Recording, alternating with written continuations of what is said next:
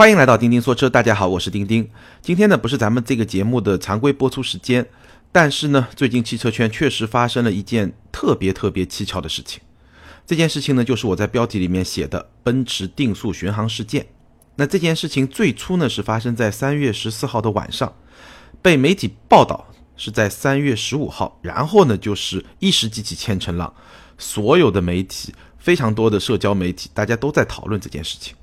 我的很多车友在讨论这件事情，我的一些主机厂和供应商的朋友也在讨论这件事情，而且这件事情从头到尾，直到现在没有一个明确的说法，很多说法呢也是前后有一些变化，或者说有一些矛盾。我和一些朋友讨论下来以后呢，觉得这件事情特别的蹊跷，里面有非常非常多的疑点。今天呢，就跟大家好好来聊一聊。那要特别感谢我的几位在主机厂和供应商工作的朋友，他们有些在国内，也有远在美国底特律的朋友。他们帮我解释了很多的相关的知识。好，那咱们就开始聊。第一部分呢，我们来还原一下这个事件。虽然很多朋友应该已经知道这件事情了，但是也许有一小部分朋友还是不知道这是怎么回事儿，所以我简单来重复一下、复述一下媒体报道的这么一件事情。那最早报道这件事情的媒体呢是河南商报。河南商报的报道呢，我们可以把它称为是一点零版本，因为后面还有二点零版本，我待会儿再说。根据这个一点零版本呢，事情发生在三月十四号的晚上。有一位薛先生，开着他的奔驰 C 两百 L 行驶在河南通往陕西的连霍高速上，突然之间呢，他发现他的定速巡航失灵了。这个时候呢，他的车速是一百二十公里每小时。此后呢，狂奔了近一个小时，在河南和陕西交警联合的全力营救之下呢，最后通过奔驰售后后台远程操作，才把这个车停下来。好，在这个整个过程中呢，这个薛先生首先是给奔驰打电话，并且在奔驰后台服务人员的指导下，尝试了各种操作，包括刹车、换空挡、断电都没有用处。唯一能够发挥一点作用的操作是什么呢？就是把安全带松开，然后呢把车门打开一点点。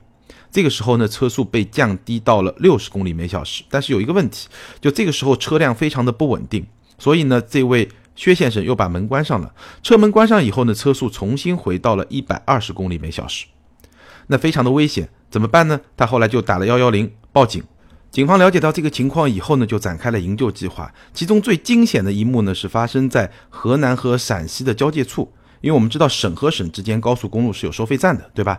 他们呢就清空了三条车道，然后让他去冲过去，最后呢是在连霍高速公路的九百二十三公里处。通过奔驰售后后台的远程操控，把这辆车停下来了。然后呢，这辆车从华阴站口呢被安全的脱离了高速，就这么一个故事，听上去非常的刺激，对吧？奔驰 C 两百 L 一款爆款车，一百二十公里每小时高速巡航的时候，突然之间失灵，没有办法刹车，没有办法退出这个定速巡航，非常的危险，而且呢。视频里面还展现了一个特别刺激的场景，就是一辆车高速通过省界之间的这个高速公路之间的一个收费口，那其实是非常危险的，一百二十公里啊！因为我们知道那个收费的通道其实不是很宽，一般情况下可能你就是十公里的速度，对吧？很慢很慢的去通过，甚至是五公里的速度，很慢的通过一百二十公里，你要远远的瞄准这两条道，而且是在晚上，难度非常非常非常的大。所以听上去是一个非常刺激的故事，对不对？而且最后是怎么停下来？通过奔驰后台操控，这又让大家觉得脑洞很大，对吧？而且我们的车后台可以操控吗？非常的不安全。所以呢，整个故事就是非常的吸引人。那最后怎么样呢？最后这位薛先生等不及奔驰提供的备用车，又开着车到成都去了，一路低速行驶，没有再用定速巡航。这是一点零版本的故事。那这个是河南商报的报道。然后过了没多久呢，朋友圈里面又传出了一张照片。这张照片呢，号称是这位薛先生所在的一个微信群的聊天记录。根据这个聊天记录呢，薛先生在微信群里面说呢，根本不是奔驰后台操作把车停下来的，而是他通过松安全带、打开车门这么一种方式把车停下来的。然后呢，这则新闻就在各大媒体，包括社交媒体平台上呢，广泛的传播。当然，我刚才也说了，这是一个非常刺激的故事。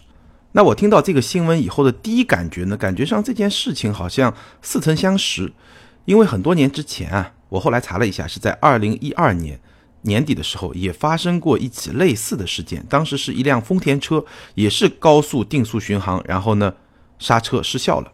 那后来那件事情什么一个结果，我们待会儿再去讨论啊。我们回头来说这件事情，无论是一点零版本还是二点零版本，对于一位稍微有一点汽车专业知识的人来说呢，都是充满了疑点，非常多的疑点。那这些疑点，我刚才说了，我跟一些主机厂和供应商的朋友沟通以后呢，就感觉上这个疑点越来越大。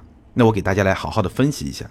首先，第一，我们知道定速巡航系统开启之前啊，它会有自检。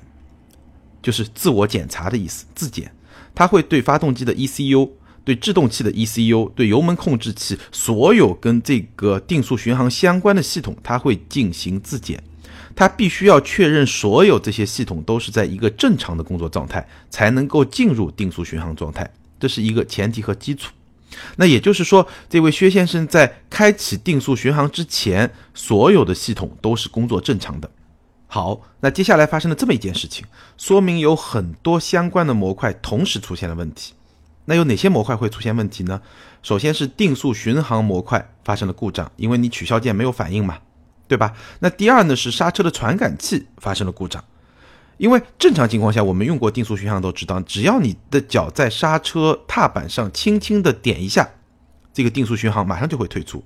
这个时候呢，其实是刹车传感器告诉 ECU。你应该退出了，对吧？那既然没有退出，所以说明什么呢？说明这个刹车传感器有问题了。好，再往后一步，说明刹车和电子手刹都有问题了。为什么这么说呢？因为 C 两百 L 它装备的是非线控刹车。什么叫线控刹车啊？我们知道英菲尼迪的 Q 五零 L 有线控转向。那所谓线控转向呢，就是它的方向盘和转向机构之间是通过纯电子信号来连接的。是从通过电信号来连接，中间是没有机械的连接的。那这个叫线控转向。那线控刹车也一样，就是说刹车踏板是转化成为一个电信号，然后呢去控制整个刹车系统。但是呢，C 两百 L 非线控刹车，也就是说它的刹车系统本质上是一个机械结构。当然它有助力了，但即便是你的助力棒失效的时候呢，你只是说刹车可能会比正常的情况下沉一点，但刹车的效果是会有的。那什么情况下刹车才会完全失效呢？首先，刹车助力棒失效了；其次呢，制动液完全泄漏了。只有在这种情况下，刹车才会完全失效。而这套系统它不是电子控制的，它是一套机械结构。而且呢，正常的刹车和手刹，或者说电子手刹，它是两套线路，相互不干扰的两套线路，所以这两套线路同时都崩溃了，才会出现报道中描述的这么一种情况。最后呢，ECU 应该也崩溃了。为什么呢？因为功能层面失效了，但功能层面失效以后有个监管层面，如果监管层面发现这个功能层面失效，这个定速巡航是会退出的。那显然监管层面也失效了。还有第三个层面，就是 ECU 它有一个自我监管的层面。如果它发现自己有问题，就这么多信号，对吧？它都没有反应，那就说明它自身有问题，它同样会退出这么一个定速巡航的模式。也就是说，这三个层面都失效了，那我们基本上可以认为 ECU 就崩溃了。所以说，要发生像报道里面描述的，或者不管是一点零还是二点零吧，其实本质是一样的。发生这么一种情况，它必须我刚才说的所有这些部分都完蛋了，但是是有矛盾的，为什么呢？首先，我们刚才说刹车和电子刹车彻底崩溃，这个崩溃是必须机械结构崩溃。就我刚才说，刹车助力棒失效了，制动液泄漏了，这个是机械结构是不可逆的。但是呢，根据报道，事情发生之后，后来这个薛先生呢又开了车去了成都，那这就是自相矛盾了。对吧？如果它坏了，就是坏了，不可能说我重新启动以后它又好了，这是不可能的，因为这是一个机械结构，这是第一个矛盾的地方。那第二个矛盾的地方呢，就是 ECU。如果 ECU 已经彻底的崩溃了，那么你怎么可能通过松安全带、打开车门，无论是按照第一个版本就1.0版本中所说的车速会降到六十公里每小时，还是第二个版本就2.0版本所说的通过这种方式把车停下来，这两种情况都是不可能发生的。所以，就我们看到的，无论是一点零版本还是二点零版本的这个报道而言啊，都非常的蹊跷，因为从技术上而言，都存在着自相矛盾的地方，就你无法解释的一些地方。其实这件事情里面涉及到的系统，是汽车的功能安全体系。那这个功能安全体系可以说是汽车安全的非常非常基础的部分。无论是主机厂还是一些大的供应商，都有非常强大的工程团队去做这一块。这一块的标准是什么呢？就是我要保证整个系统彻底的安全。怎么做到这一点呢？其实它是一个多层的结构和逻辑。每一层逻辑呢，都有概率分布曲线去计算故障的概率。每一个重要的功能安全模块都会按照六 sigma 的标准去验证。什么叫做六 sigma？这个一个比较专业的词语，你可以理解为就是每一百万次的模拟中，只允许出现三点四次的故障。一百万分之三点四，这个是一个六西格玛。那如果是几个模块同时出问题呢？这个概率相当于是一百万分之三点四的平方甚至立方，那这个概率肯定比你成为世界首富要低好几个数量级，大概就是这么一个概念。咱们说句题外话啊，现在很多公司，比如说无人驾驶，大家都在说三年以后我要实现四级无人驾驶、五级无人驾驶，都说得很嗨。但其实，在工程师的团队里面，大家对这个话题是非常谨慎的。为什么呢？因为三年之内要实现四级和五级无人驾驶，在功能安全体系这个层面非常非常难。因为我说了，功能安全它的标准是非常高的，一旦出事就是人命啊，它的标准非常高。那无人驾驶就要确保完全不可能出现这种功能安全层面的一个漏洞或者说一个故障，所以呢。做功能安全的工程师，对于三年之内实现无人驾驶的这么一个时间表，大部分都是持很多保留意见的。咱们再说一个题外话，万一真的出现这种情况，有哪些措施是可以采取呢？以我的理解啊，首先踩刹车，往死里踩。现在线控刹车其实还不多，大部分车辆采用的都是机械结构的刹车。那为什么线控刹车会慢慢的流行起来呢？其实是跟混动车有关系，因为。混合动力的车，我不知道大家有没有开过。我至少最近一次开混合动力车是雷克萨斯的 NX 三百 H，那个车什么都好，有一个不太好的地方就是它的刹车的脚感不太好。为什么呢？因为它这个混合动力的刹车，它一方面要做制动，另一方面呢，它要做能量的回收。那在做能量回收的时候呢，其实整个系统会对。刹车踏板有一个反馈，而这个反馈是不太自然的，就跟纯汽油车的刹车是不太自然的，所以你会发现它这个车的刹车的脚感有点奇怪，不是特别的顺畅。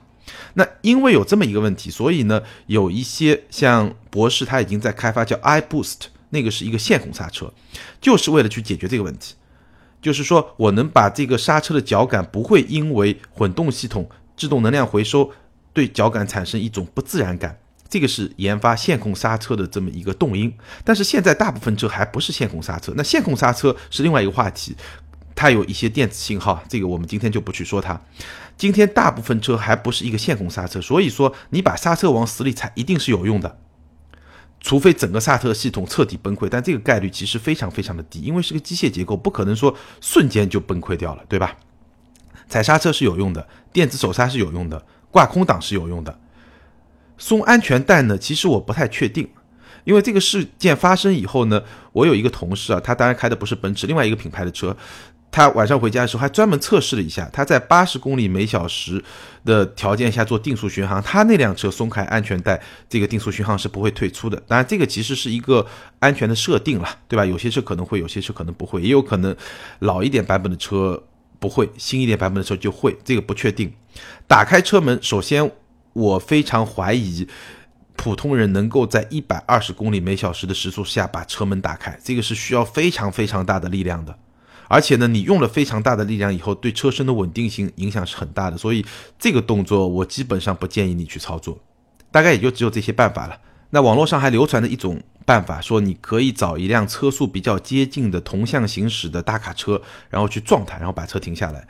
这个方法呢，从理论上来说可行，但实操层面呢，其实还是非常危险的。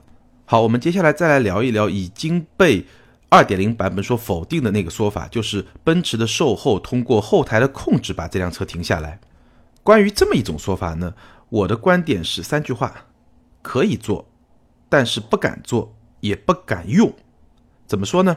就是从技术上来说，应该是可以做到后台控制车辆。现在的技术是可以做到这一点的。但是呢，奔驰不敢把这个技术用在量产车上，为什么呢？第一，这是不合法的；第二呢，风险极大。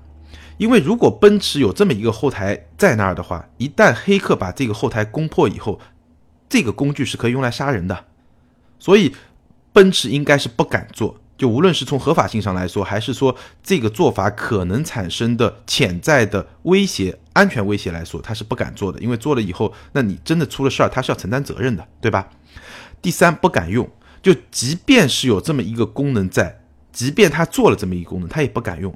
你在高速行驶的车辆上，后台突然发一个指令，非常非常的危险。现在我们看到的一些远程操控的功能啊，基本上都是在车处于静止状态下才能实现的一些功能，包括说开启空调啊、开启发动机啊，或者锁定发动机，这个是防盗功能，对吧？或者说未来会有的，我开启后备箱让快递可以把东西放进去，都是在车辆静止状态下才有的一些功能，而不是说车辆在运动过程中我去给它施加一个外在的影响，这个可以做到，但是。我不认为像奔驰这样的大厂现在就敢把这样的功能做出来，因为这个是有非常大的一个安全隐患在里面的。好，那到现在为止，我们就把这件事情从技术层面提出了一些疑点，做了一些解读。那最后呢，我想提两个观点，当然这两个观点也可以概括为一句话，就我不希望这件事情不了了之。具体而言，两个层面。